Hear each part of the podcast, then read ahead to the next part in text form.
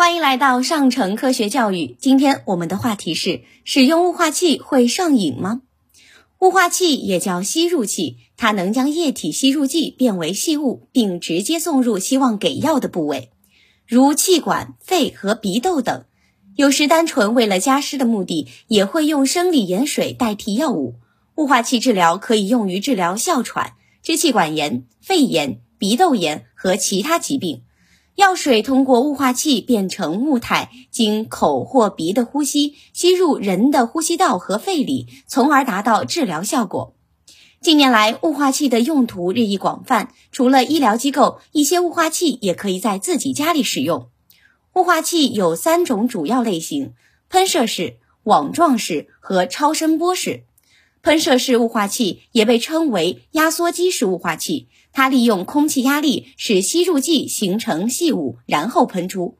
这种雾化器的优点是，它可以和大多数吸入剂一起使用，并且相对容易维护。缺点是因为使用了压缩机，它比其他类型的雾化器噪声更大。虽然有一些型号具有静音设计，但如果需要在公共场合或者深夜使用，会有噪音的问题。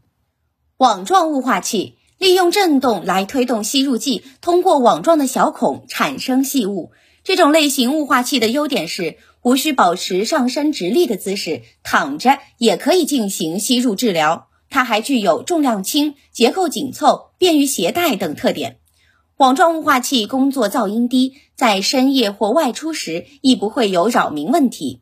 但它的缺点是与喷射式雾化器相比，可使用的吸入器种类有限。超声波雾化器使用超声波振动来雾化吸入剂，并产生细雾。这种类型雾化器的优点是功率强劲，适合长时间使用，但它的结构限制了小型化，所以超声波雾化器更加适合在家中使用。如果有随身携带的需求，最好使用网眼式一类的轻巧款型。另外，超声波雾化器通常比其他类型的雾化器更难清洗。而且与网状雾化器一样，可用的吸入剂也比较有限。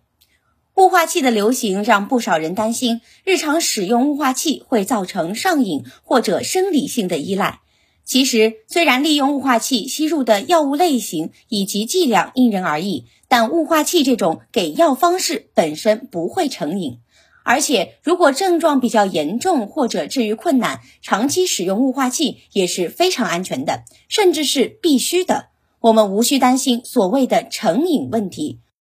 不过，无论使用哪种雾化器，都需要事先咨询医生，我们遵医嘱使用就可以了。